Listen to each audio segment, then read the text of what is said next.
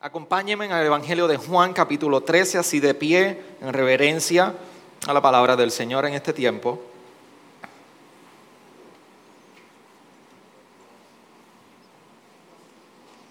Capítulo 13 de Juan,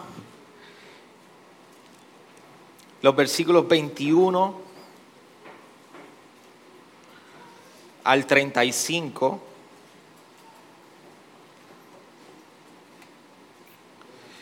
21 al 35, y dice la palabra del Señor de la siguiente manera.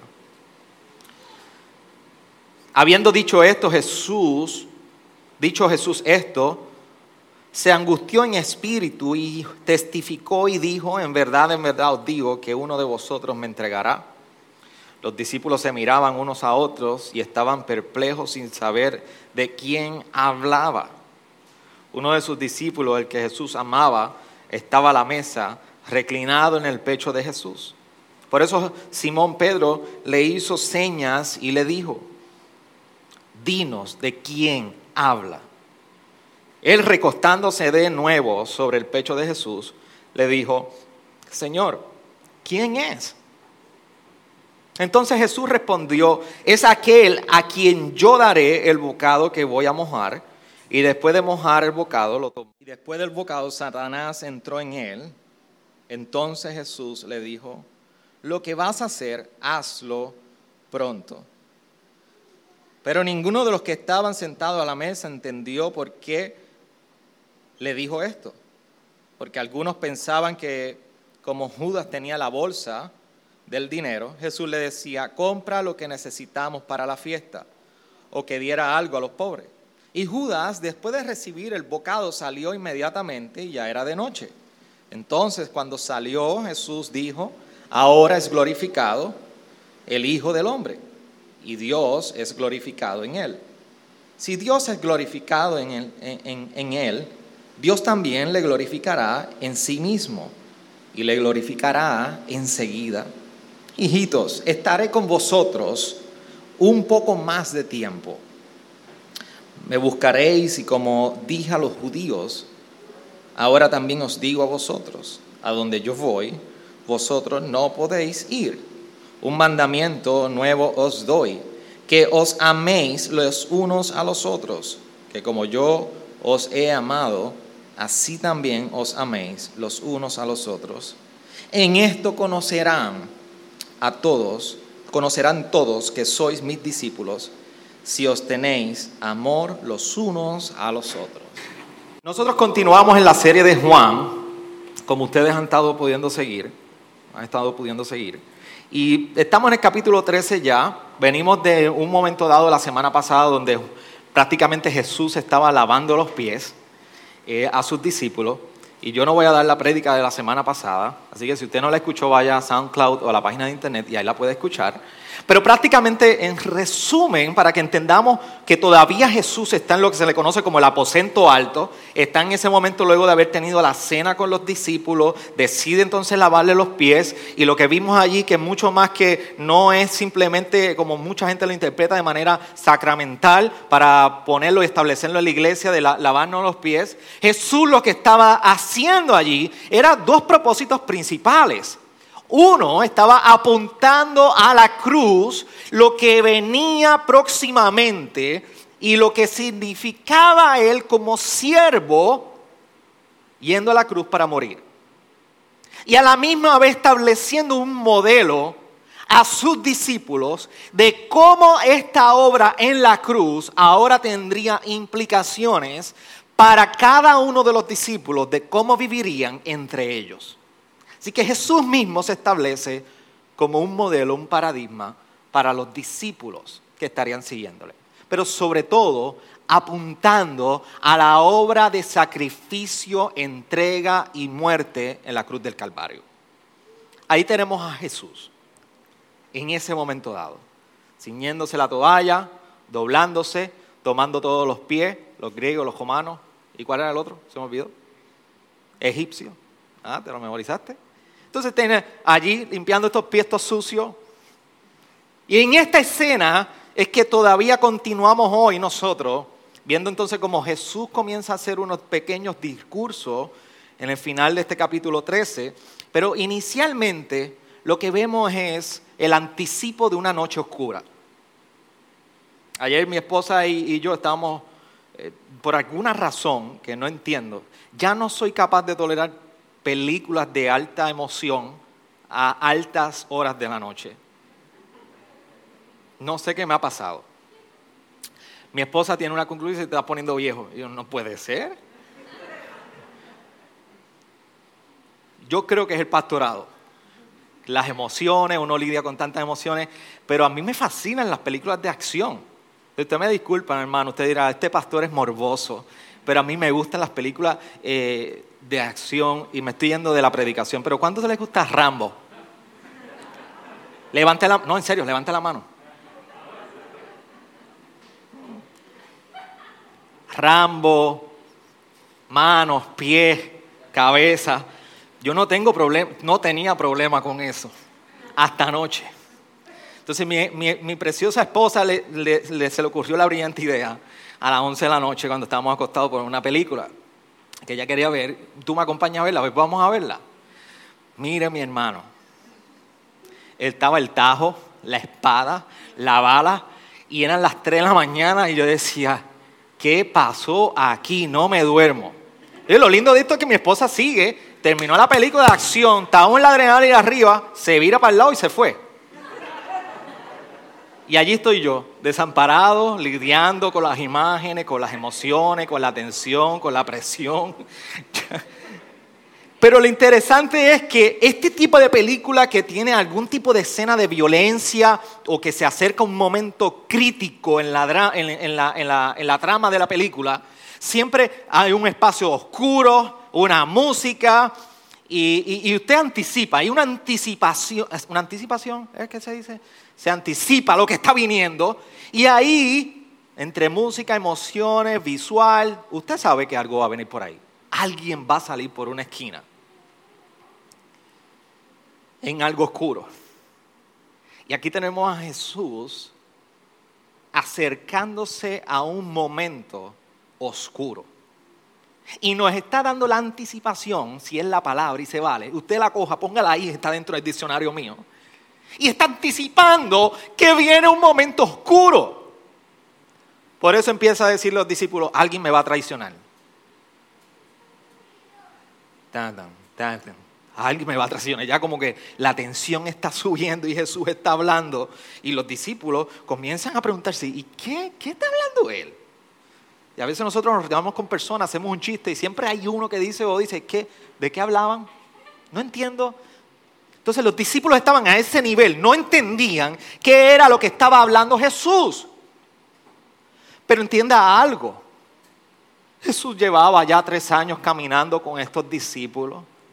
Jesús le había acabado de lavar los pies a Judas, su traicionero, quien lo iba a traicionar. A todos los discípulos. Los discípulos ven la muestra de amor y sacrificio que Jesús está teniendo con cada uno de ellos y de momento interrumpe esa escena y dice, alguien me va a traicionar.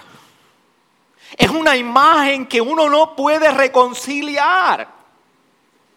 Y cada uno de nosotros hemos conocido a alguna persona que de momento te entera que las espaldas como que es otro tipo de persona y usted dice, wow, pero tan amable que era conmigo, no, ¿por qué no? No entiendo. ¿Por qué? ¿Por qué es así?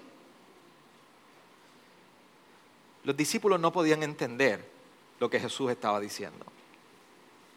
Pero Jesús estaba anticipando y estaba prácticamente anunciando la noche oscura que llegaría en su vida. Por eso el versículo 21 dice que en verdad de verdad os digo que uno de vosotros me entregará.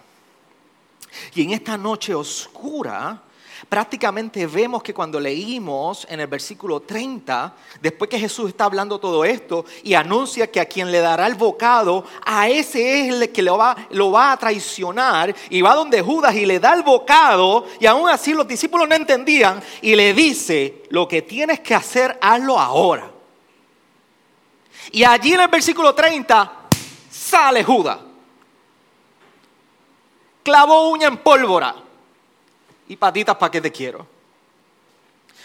La hora de la cual Jesús, y yo le he estado diciendo a usted en todo momento cuando Jesús estaba hablando, la hora, no ha llegado mi hora, no ha llegado mi hora, pero ya en el capítulo 13 empezamos a ver que Jesús está diciendo, ya la hora ha llegado.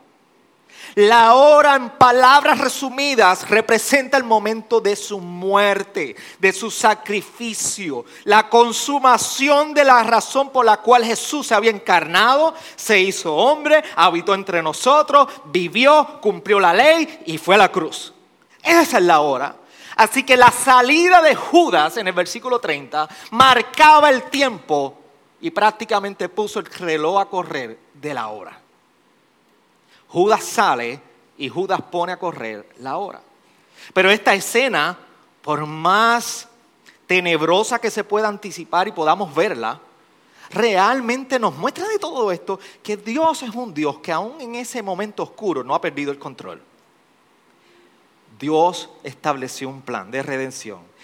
Jesús tuvo control y Jesús iba a culminar lo que él había comenzado.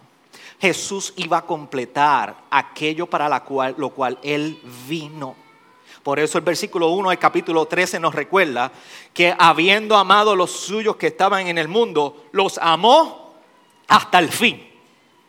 Lo hizo hasta el fin. Cumplió el propósito de principio a fin.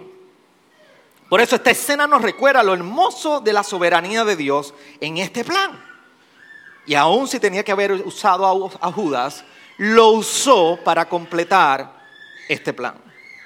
Y ahí es donde nosotros vemos que en un momento dado Jesús comienza a hablar y a decir que ahora sería glorificado.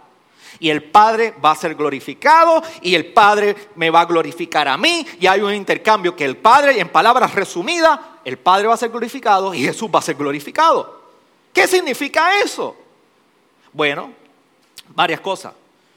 Cuando Él dice ahora es glorificado el Hijo del Hombre y Dios es glorificado en Él, usted tiene que recordar que hay dos imágenes aquí de las cuales nosotros estamos viendo, que es la hora del sufrimiento de Jesús y segundo, el, a Jesús como Hijo del Hombre.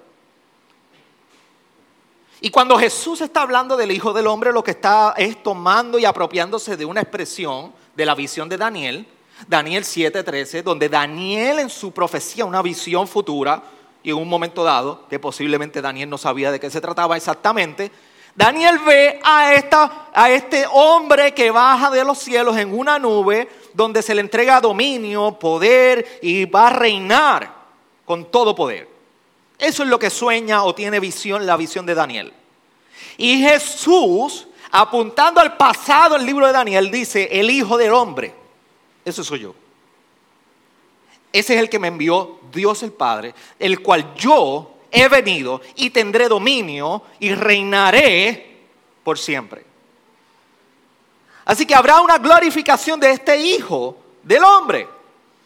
Y la gloria en este momento dado no es otra cosa que apuntando, no se representa otra cosa que no sea apuntando a un derramamiento de la sangre en la cruz del Calvario. Así que la gloria de Dios, y ya usted en los pasados dos sermones yo le expliqué lo que representaba la gloria en un momento dado, y cómo ahora la gloria de Dios tendría su despliegue y mayor contemplación en aquella cruz en el Hijo, en el cual habíamos visto la gloria del Padre visitándonos a nosotros. De esto se trata que Jesús ahora sería glorificado. Y lo hermoso es que entonces comienza Jesús a hablar hijitos, comienza a hablar de cercanía. Me tendrán por un poco más de tiempo, me buscaréis, y como digan los judíos, ahora también os digo vosotros, a donde yo voy, vosotros no podéis ir. Y en el próximo capítulo nosotros veremos que era necesario que Él se fuera. Y lo bueno que esto representa para cada uno de nosotros. Así que sabemos para dónde iba Jesús. Sabemos las moradas que, iba a estar preparando para cada uno de nosotros. Pero algo bien interesante ocurre en este momento donde anuncia la traición, la noche oscura, y de momento dice, ah, pero hay un mandamiento nuevo. Y yo no sé si usted le ha pasado que con aquellos que están criando, de momento usted da una regla a sus hijos y usted se acuerda que se le quedó una importante. Y usted dio todas las reglas y dice, "Mm, esta, esta regla es bien importante, no la puedo pasar por alto. Y usted vuelve y repite las reglas y incluye esa ahí en la cuña, en el medio de las reglas. Y siempre hay una de las dos niñas que dice, papi, pero eso tú no lo dijiste ahorita. Eso no estaba ahí. Yo iba a comer el dulce, pero no, eso no era la regla. Jesús de momento dice, hay un mandamiento nuevo. Y Jesús no está hablando de que está insertando algo que se le quedó o algo que él quería incluir que prácticamente se le había pasado por alto. No, no, no, no, no, no, no, no. El versículo 34 dice, un mandamiento nuevo os doy, que os améis los unos a los otros, que como yo os he amado, así también os améis los unos a los otros. Jesús, en resumen, está diciendo, este es un mandato nuevo. Mandamiento es eso, un mandato. Y si usted lo mira en su original, lo que está diciendo es, esto hay que hacerlo. Que ustedes se amen los unos a los otros. ¿Y cómo lo van a hacer? Como yo lo hice con ustedes. Sencillo. ¿Cómo lo vamos a hacer? Como Él lo hizo. ¿Y qué representa entonces? Que Jesús está hablando de un mandamiento nuevo. Bueno, Jesús está estableciendo un estándar del amor. Y está partiendo del versículo 31 y 32 para establecer lo que es la glorificación del Padre y la glorificación de Él como el Hijo. Lo que está diciendo la relación del Padre y el Hijo define lo que es el amor. Jesús está estableciendo el estándar no solamente de Él como, como Salvador, sino también de su relación con el Padre, Padre e Hijo, cómo esto refleja la relación de amor. ¿Por qué? Porque este nuevo mandamiento apunta a lo que Jesús estaba haciendo. Es un nuevo mandamiento porque ahora estaba el momento del nuevo pacto que nosotros tenemos por medio de este sacrificio con Dios. ¿Qué significa esto? Bueno, el pueblo de Israel en el Antiguo Testamento, por eso se le dice Antiguo Testamento, Antiguo Pacto, la manera en la cual Dios se relacionó con ellos no iba a ser la misma que ahora. Dios había prometido ahora que establecería una nueva relación, un nuevo pacto. Por eso es lo hermoso de cuando se divide la Biblia en Nuevo Testamento. Apunta y describe todo el nuevo pacto, la relación de Dios con su pueblo. En un momento dado era Dios con el pueblo de Israel, con sus limitaciones, y no vamos a tener un estudio bíblico de eso ahora porque no es la idea pero había una relación particular con el pueblo de Israel que luego por la persona de Jesús, Dios mismo había profetizado por los profetas, y valga la redundancia, que llegaría una nueva manera de relacionarse. Que llegaría un nuevo, unas nuevas condiciones, un nuevo pacto. ¿Y en qué consiste esto?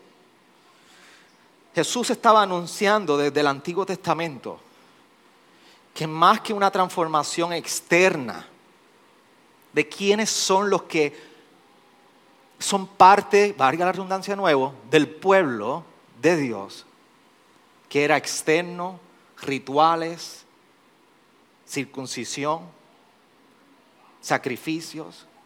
Ahora Dios había prometido que el nuevo pacto, pacto consistiría en la transformación de nuestros corazones y de nuestras mentes. Por eso cuando nosotros vemos en el Antiguo Testamento porciones como en Jeremías 31, 31 al 34, vemos que en un momento dado en esa profecía de Jeremías se describe en cierta manera el nuevo pacto. Y mire lo que ocurre en esta nueva relación, o estaría ocurriendo según profetiza Jeremías. He aquí vienen días, declara el Señor en que haré con la casa de Israel y con la casa de Judá un nuevo pacto. No como el pacto que hice con sus padres el día que los tomé de la mano para sacarlos de la tierra de Egipto. Mi pacto con ellos, que ellos rompieron, aunque fui un esposo para ellos, declara el Señor, porque este es el pacto que haré con la casa de Israel después de aquellos días, declara el Señor. Escuchen, y no se me pierde aquí porque si no me toma atención lo perdió todo el sermón. Perdió todo el sermón.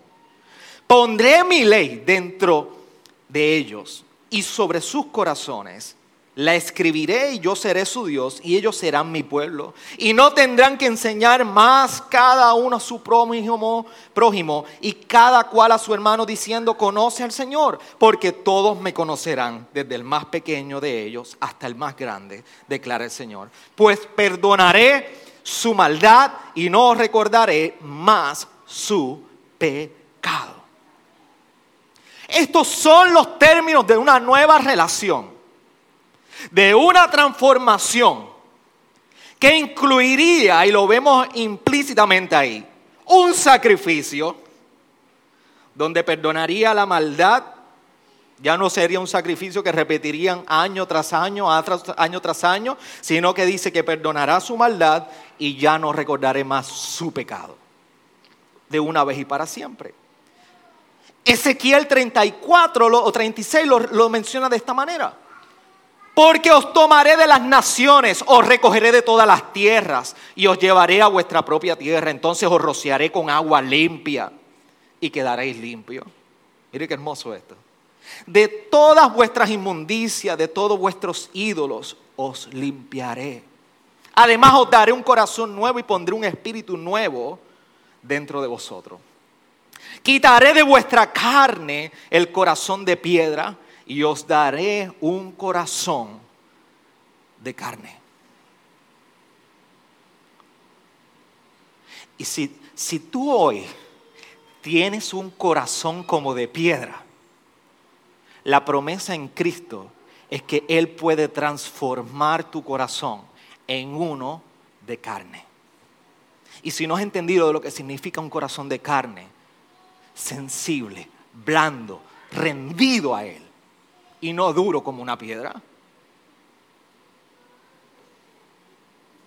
Así que en este momento dado Jesús está estableciendo un mandato nuevo.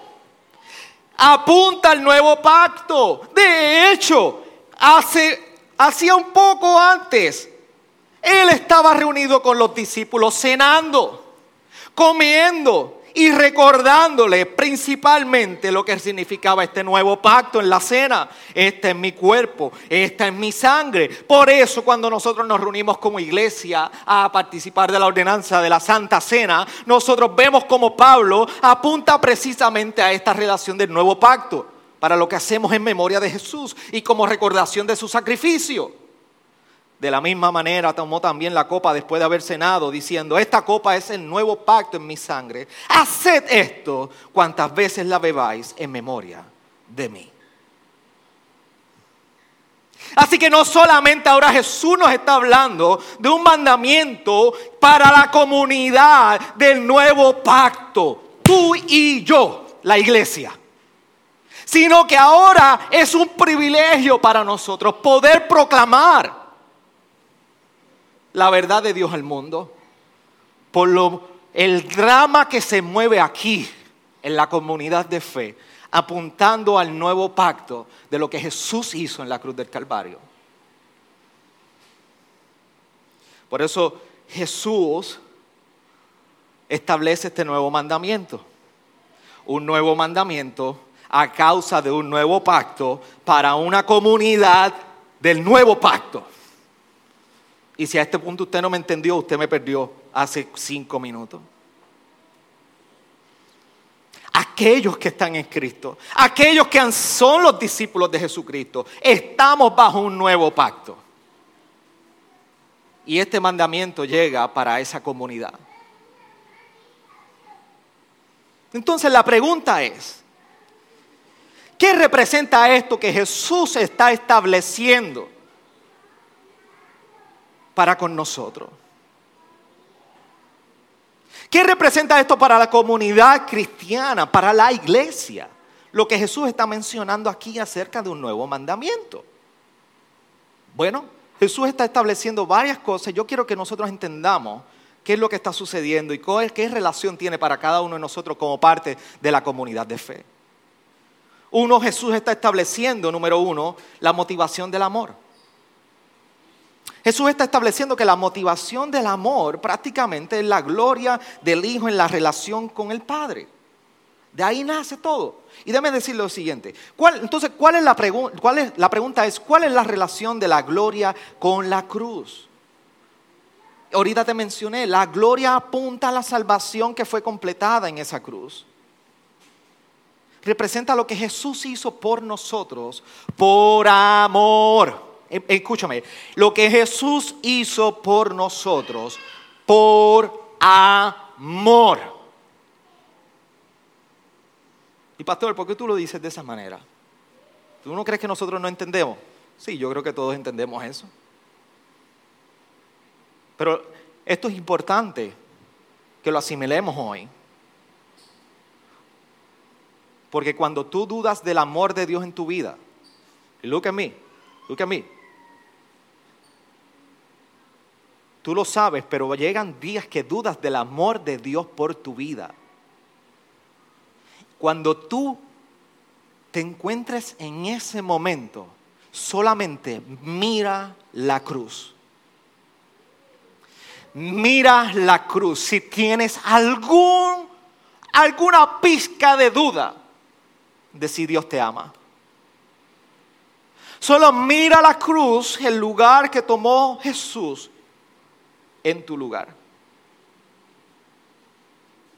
Porque quien tiene la herencia del pecado por lo que hizo Adán y Eva, somos tú y yo. Quienes estamos distanciados de Dios a causa del pecado y la acción pecaminosa también, somos tú y yo. No fue Jesús. Jesús lo que hizo fue que tomó tu lugar de juicio y mi lugar de juicio y fue a la cruz para reconciliarnos con Dios el Padre. Por eso la motivación del amor es esa gloria en la relación de Dios el Padre con Dios el Hijo y manifestada en la cruz por amor. El significado y el modelo del amor es lo segundo que establece Jesús en esta porción aquí. ¿Por qué? Bueno, el significado y el modelo del amor parte del amor sacrificial. Jesús está teniendo una muestra, apunta a la muestra que él tuvo en la cruz de su amor sacrificial. O sea, nos está diciendo, el amor se es definido en la cruz.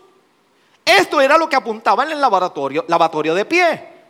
Por esto Jesús se fue con sus discípulos y allí se arrodilló y le lavó los pies, diciéndole, este amor es sacrificial, este amor es de entrega, este amor requiere sacrificio.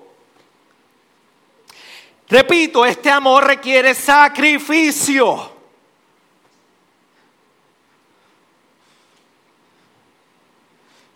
los que son de generaciones atrás, aprendieron a amar a sus esposas, a sus novias y novios en ese momento. No había Facebook, no había mensaje de, texto, es más, no había ni Viper. Para muchos ¿cuántos no tuvieron Viper en su noviazgo? Ni celular. Dale, dale, levante sin miedo, bien, oye.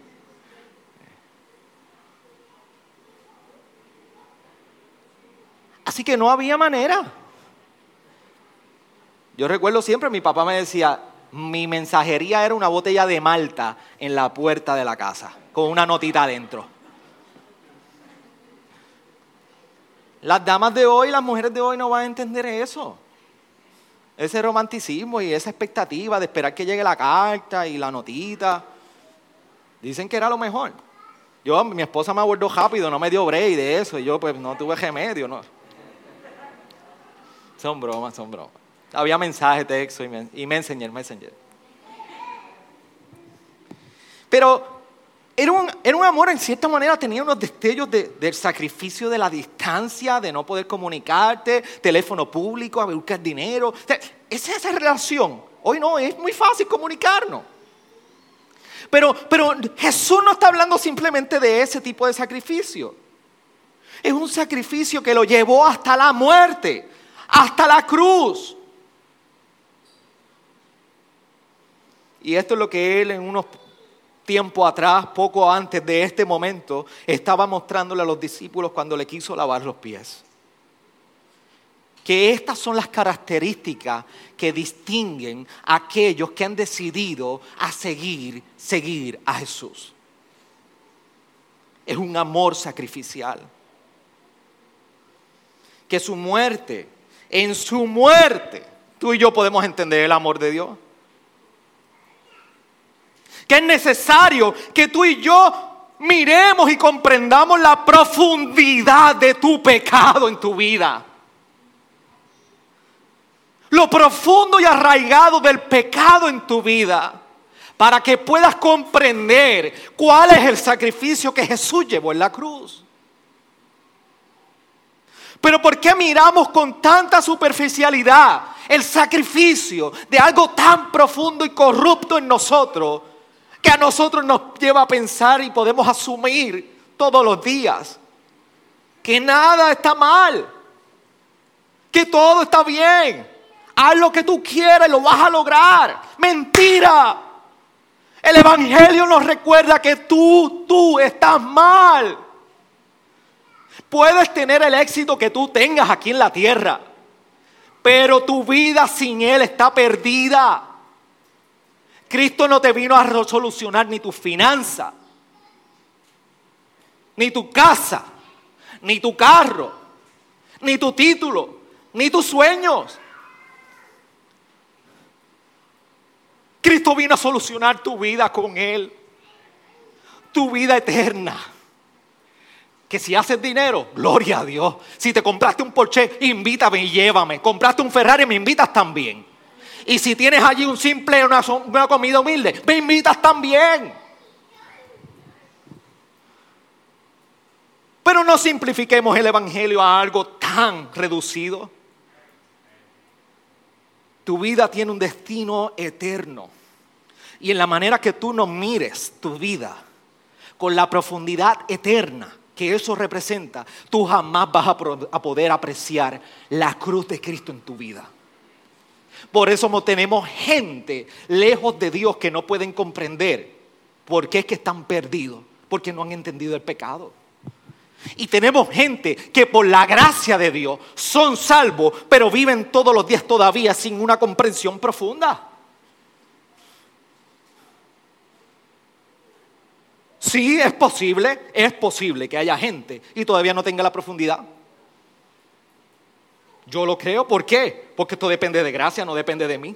Y Dios salva a quien quiera.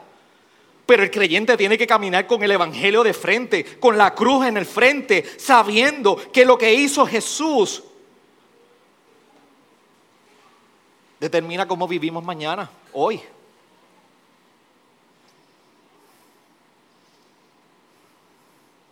Tú y yo necesitamos comprender la profundidad de nuestro pecado para reconocer el amor de Dios en nuestra vida. Lo tercero es que Jesús nos está diciendo que somos testigos de un amor. Testigo porque Jesús está diciendo que los que lo siguen por este, este nuevo mandamiento es un distintivo tal que hace el Evangelio visible entre nosotros. Lo que hace atractivo a la comunidad de fe, la iglesia, hermanos en la fe. Lo que hace atractivo a la comunidad del nuevo pacto ante el mundo que nos mira y está allá afuera es precisamente no lo que conocen y cuánto conocen, sino es el amor que se ha manifestado entre nosotros. Ah, pastor, que lo que conocemos no es importante. Mira ahí, yo no estoy diciendo que no es importante.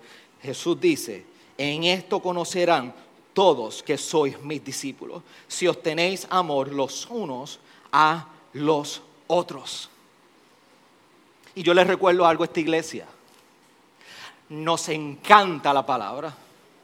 Y el primero que le encanta estudiar a profundidad aquí soy yo. Pero si nosotros nos envolvemos en los, los debates que no tienen sentido y nosotros no manifestamos el amor entre nosotros, lo hemos tirado todo por la borda. Jesús nos recuerda que nuestro testimonio importa. Por eso la pregunta a nosotros es, ¿vivimos nosotros a tal punto que nuestra demostración de amor al mundo provoca que una comunidad nos pueda ver y digan, wow, yo quiero de eso. ¿A usted no le ha pasado que usted va a comer a un restaurante y usted ve un postre y suena interesante y usted le pregunta a su esposa si quiere postre y le dice que no?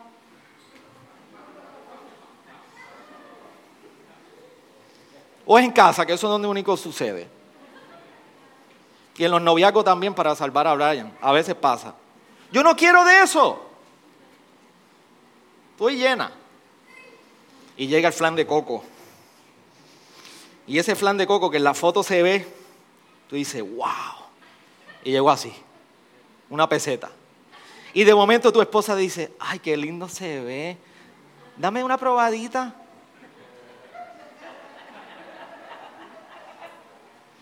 Hermano, se dañó la cena. Se dañó la cena en ese momento, ¿no? Y empieza la hija, ¿qué qué? Pero tú predicaste hoy, a mí no me importa, ya yo prediqué. Ahora está la carne en mí. Ahora está el que no, yo no soy pastor ahora, estoy comiendo.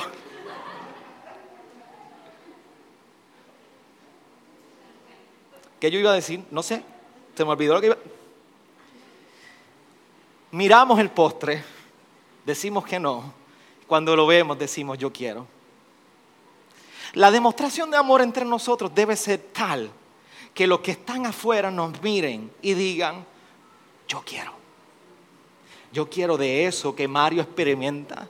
Yo quiero eso que Pilito experimenta y Glendy. Yo quiero eso que Félix experimenta. Yo quiero eso que Necha experimenta. Yo quiero eso que hermano Jorge experimenta. Yo quiero eso que Brian experimenta, que René experimenta, Wilmario experimenta. ¿Qué es eso? Dime que se ve tan, tan bueno, tan bueno. Yo quiero saber más. Y es que nuestro testimonio, Jesús nos recuerda que nuestro testimonio es dependiente de cómo nos relacionamos con los demás. Que si nuestra relación con los demás no está bien, nuestro testimonio, por más articulado que nuestra doctrina y entendimiento esté, estamos mal. Estar mal en nuestra actitud es estar mal en todo de la fe cristiana. La credibilidad que nosotros tenemos como testigos tiene que ver con nuestra relación con otros. Que no se nos olvide la misión y la visión de esta congregación, que está anclada en Hechos, capítulo 2, versículo 45 que nos recuerda, la, la, iglesia nació en la predicación de los apóstoles, la iglesia creció y nació en la oración de la iglesia, la iglesia creció en la comunión y el partimiento del pan. Y la iglesia creció también cuando se daban unos a otros todo lo que le faltaba. A nadie le faltaba nada. Porque había una demostración de amor entre ellos. El problema que nosotros tenemos es el individualismo de nuestros días. Nos creemos independientes, autosuficientes. Y en estos días más Llegó el alcohol, llegó el hand sanitizer, llegó la mascarilla. Mi esposa me cuenta cómo hace poco fue y consiguió milagrosamente dos, dos potes de lisol. Y antes que ella había una señora que iba con casi toda la mercancía que pusieron. Pero nos indigna eso. Pero ¿sabes qué? Tú y yo somos iguales. ¿Cuántos hemos llamado? Y aquí va, aquí va Geñito. Aguántese. ¿Cuánto nosotros llamamos a otro? ¿Tú necesitas mascarilla? ¿Tú, ¿Tú, necesitas alcohol? ¿Tú necesitas comida? ¿Necesitas algo? Digo, para mí es una demostración de amor en este tiempo, no sé para usted. Por ejemplo, Nosotros nos creemos autosuficientes. Sin embargo, Jesús nos recordó en el capítulo 12 de Juan, versículo 47, que los que guardan su palabra son los que le siguen. Y aquí nos está estableciendo un nuevo mandamiento. Y sí, importa la actitud, importa muchísimo. Y por eso ese, ese pasaje que se, que se usa medio clichoso en muchas ocasiones tiene una gran verdad que encierra en 1 Corintios 13. Y los primeros tres versos, miren lo que dice. Si yo hablara lenguas humanas y angélicas, pero no tengo amor, he llegado a ser como metal que resuena o címbalo que retiñe. Se queda en el vacío. Y si tuviera el don de profecía y entendiera todos los misterios y todo conocimiento, y si tuviera toda la fe como para trasladar montañas, pero no tengo amor, nada soy.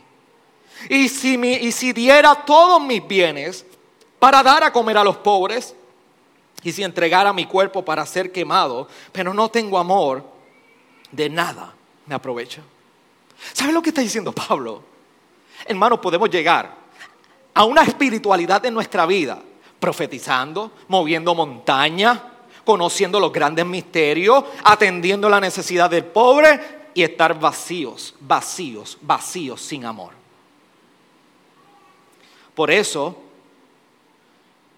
la actitud, Juan y el mismo Jesús nos recuerda, importa podemos estar afirmando las verdades centrales y doctrinales de esta iglesia y sobre todo de la palabra. Podemos pasar tiempo discutiendo qué es la unión hipostática, que si la tierra joven versus la tierra vieja, que si la teología de pacto, que si los últimos tiempos, que si el supralacianismo y el infra, qué tiene que ver eso con qué se come. Y podemos ir a las profundidades más adentradas en la Biblia. Y hermano, y estar desobedeciendo al Señor. Esto es una probabilidad. Esto es real. Tanto Pablo en Corintio y el mismo Jesús nos advierte, es posible que llegues a ese punto, pero al final del día estás quebrantando mi ley. Si nosotros violamos este mandamiento relacional, hemos borrado toda la verdad del Señor. Por eso paremos, hermano. Paremos y reflexionemos por un momento. Porque el Evangelio y el amor en Jesús requiere que tú y yo arreglemos nuestras relaciones. El Evangelio y su amor requiere que tú y yo atendamos las relaciones quebrantadas en nosotros. Que lo que Jesús ha hecho en aquella cruz no está divorciado de lo que nosotros hacemos aquí en la tierra. Para nosotros como iglesia, no solamente significa una motivación de amor, no solamente es un significado y un modelo de amor, no solamente que ahora somos testigos de amor, sino que también hay una promesa de amor en esto.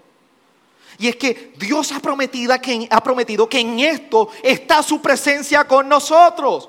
Por eso primera de Juan 4 dice, a Dios nadie la ha visto jamás.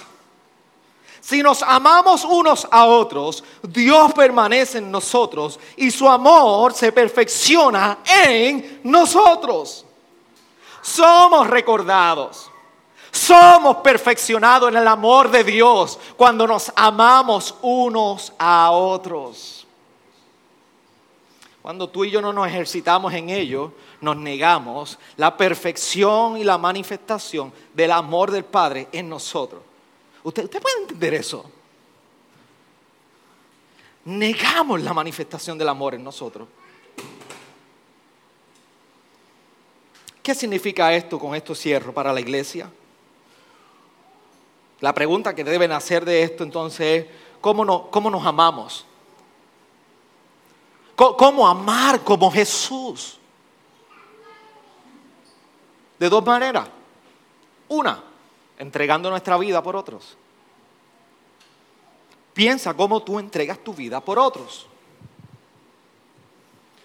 No olvidemos que tú y yo somos una familia. Yo no sé uno, ustedes que crían o tienen hijos familiares, pero yo daría mi vida por mis hijas, sin pensarlo.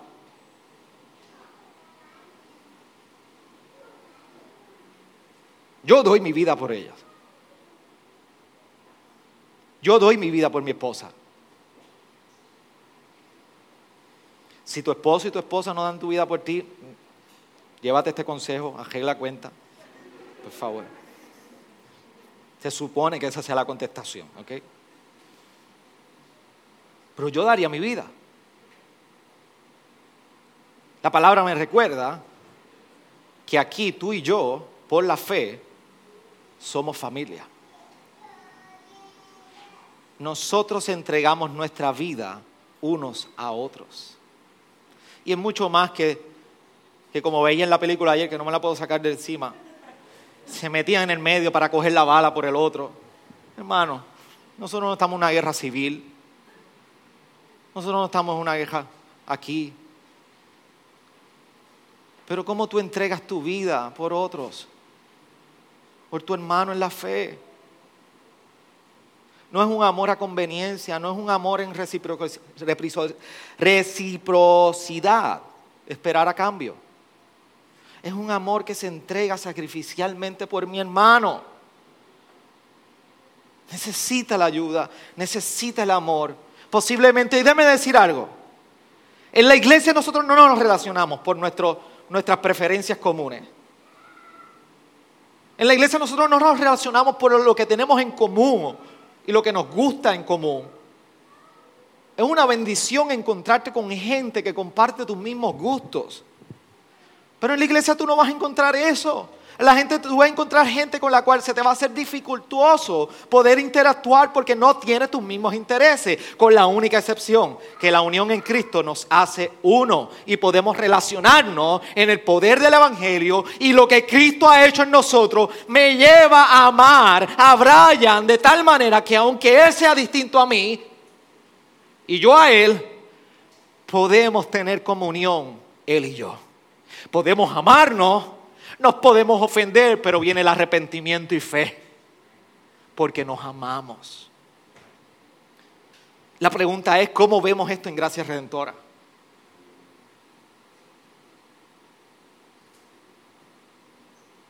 Y esa contestación la tiene que contestar cada uno de ustedes. ¿Cómo me entrego sacrificialmente a mi hermano en la iglesia y fuera de la iglesia? Porque hoy es fácil preguntar cómo tú estás, pero mañana el martes, el miércoles, el viernes. Rica semana que me ha dado como pandereta. Pero como pienso el viernes de mi hermano. Y lo segundo es lavando los pies unos a otros. Hermano, por si acaso, no es literal. Pero ¿cómo consideramos a otros más importantes? Que lo que nosotros somos. E, esto es lo que hace irresistible a la iglesia. Que nos consideramos más a otros más importantes que nosotros mismos. Cuando nosotros, con los de afuera están viendo, eso es lo que provoca que seamos irresistibles y hacemos visible el Evangelio. Por eso el amor requiere sacrificio y, y sufrimiento. Autonegación que por el amor de mi hermano lo considero más importante que yo. Primera de Juan 3:16 dice, en esto conocemos el amor, en que Él puso su vida por nosotros, también nosotros debemos poner nuestras vidas por los hermanos. Así vivimos los creyentes a la luz de lo que Jesús ha hecho por nosotros. Y si hay no creyente aquí hoy que no conoces el Evangelio, quizás te preguntes, ¿por qué es capaz la iglesia de vivir así? ¿Por qué es que la iglesia es capaz de vivir así? Bueno, nuestra bondad y ejercicio de amor solo encuentra el sentido y la explicación en la fe en Jesús nada más.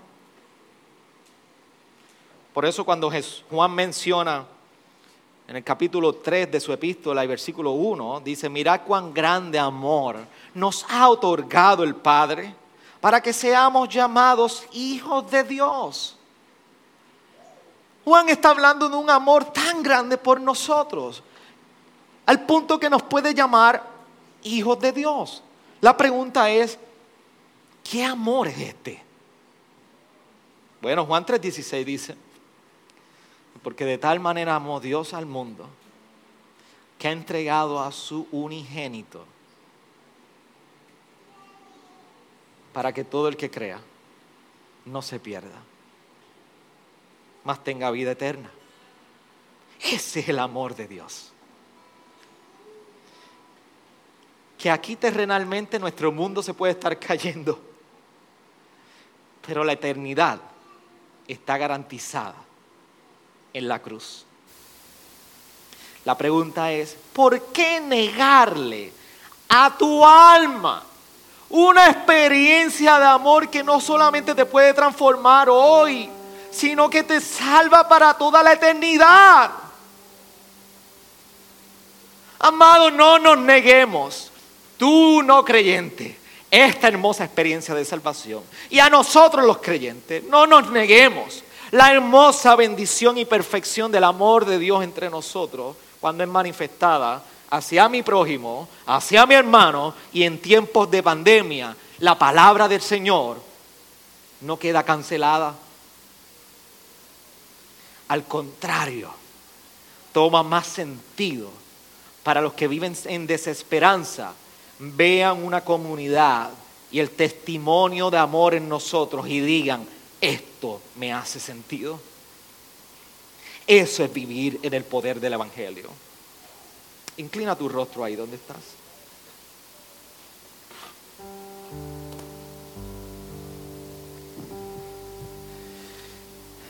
Y antes de despedirnos queremos cantar.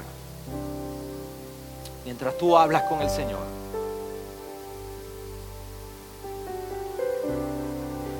A su misma vez, tú rindas cuentas delante del Señor por tu vida. Hoy es un buen día para que tú pongas en orden tus cuentas con el Señor. Lo hermoso de esto es que solamente, y lo mejor de esto es que lo puedes hacer en el amor que solamente proviene de Él. Por eso si tú eres un no creyente, Hoy es un buen día para que tú te lances a los brazos de un Padre que te ha amado desde antes de la fundación del mundo y que pueda arreglar tu mayor problema. Es donde vas a pasar tu eternidad. Y a cada uno de nosotros como creyentes, hoy es un buen día para pedir perdón. Perdóname Dios por mi indiferencia. Perdóname por ser insensible a mis hermanos, a la comunidad de fe. Pon en mí un corazón, Señor, sensible a las necesidades, pero sobre todo que esté cargado de amor. Porque si hay amor en mí, podré mirar las necesidades. Señor, quita de mí el orgullo y la actitud orgullosa de esperar a cambio cuando hago algo. Señor, quita en mí el corazón vanaglorioso y egocéntrico que solamente espera que lo hagan por mí, mientras no hago nada por otros. Señor, en los días de debilidad, ayúdame. Ayúdame a ser recordado y recordada del amor en, el Calvario, del amor en la cruz. Señor, ayúdame en esta hora. Ayúdanos a todos nosotros. Porque fuera del poder de tu evangelio, ninguno de nosotros es capaz de, poder vivir de esta manera. Todos necesitamos de la ayuda de tu espíritu y del poder de tu palabra para poder vivir aplicando cada una de estas verdades. Pero perdónanos, Señor.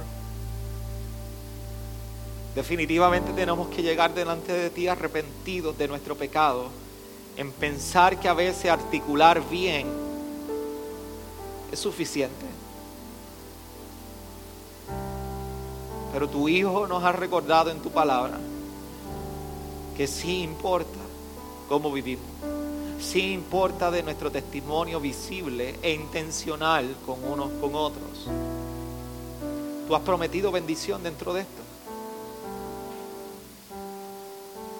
Señor, por eso te pido que no nos dejen nuestra ceguera. No nos dejen nuestro pecado egocentrista. Señor, estremece nuestras vidas. Y en este mundo tan frío, encapsulado, incierto y con desesperanza, Señor, ayúdanos a permanecer fiel delante de ti. Ayúdanos a ser la luz y la sal que tú nos has pedido que seamos. Señor, perdónanos cuando nos, nos, nos desviamos de tiempos contigo, en tu palabra, en tu oración contigo, Señor. Que son esos medios que tú has puesto en nuestro camino. Medios de gracia, disciplinas de gracia, para nosotros mantenernos recordados y sobre todo ser edificados en ti. Pero que mucho nos importa nuestras ganancias, nuestros trabajos, nuestras agendas, nuestras necesidades.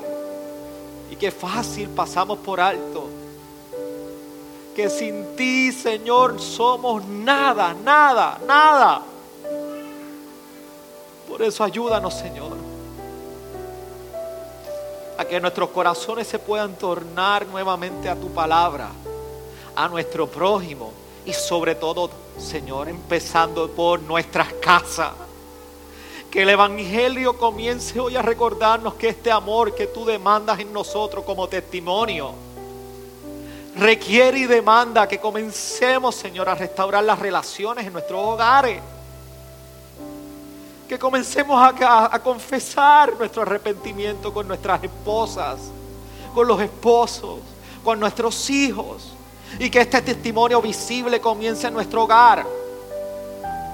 Que no nos olvidemos que nuestros hijos no heredarán la salvación nuestra. Mas sin embargo tú nos has recordado que el Evangelio se hace visible en nosotros por cómo nos relacionamos en nuestros hogares con nuestra esposa, con nuestros hijos. Ayúdanos hoy. Solamente te pedimos que nos ayude por el poder de tu palabra, Señor. Amén.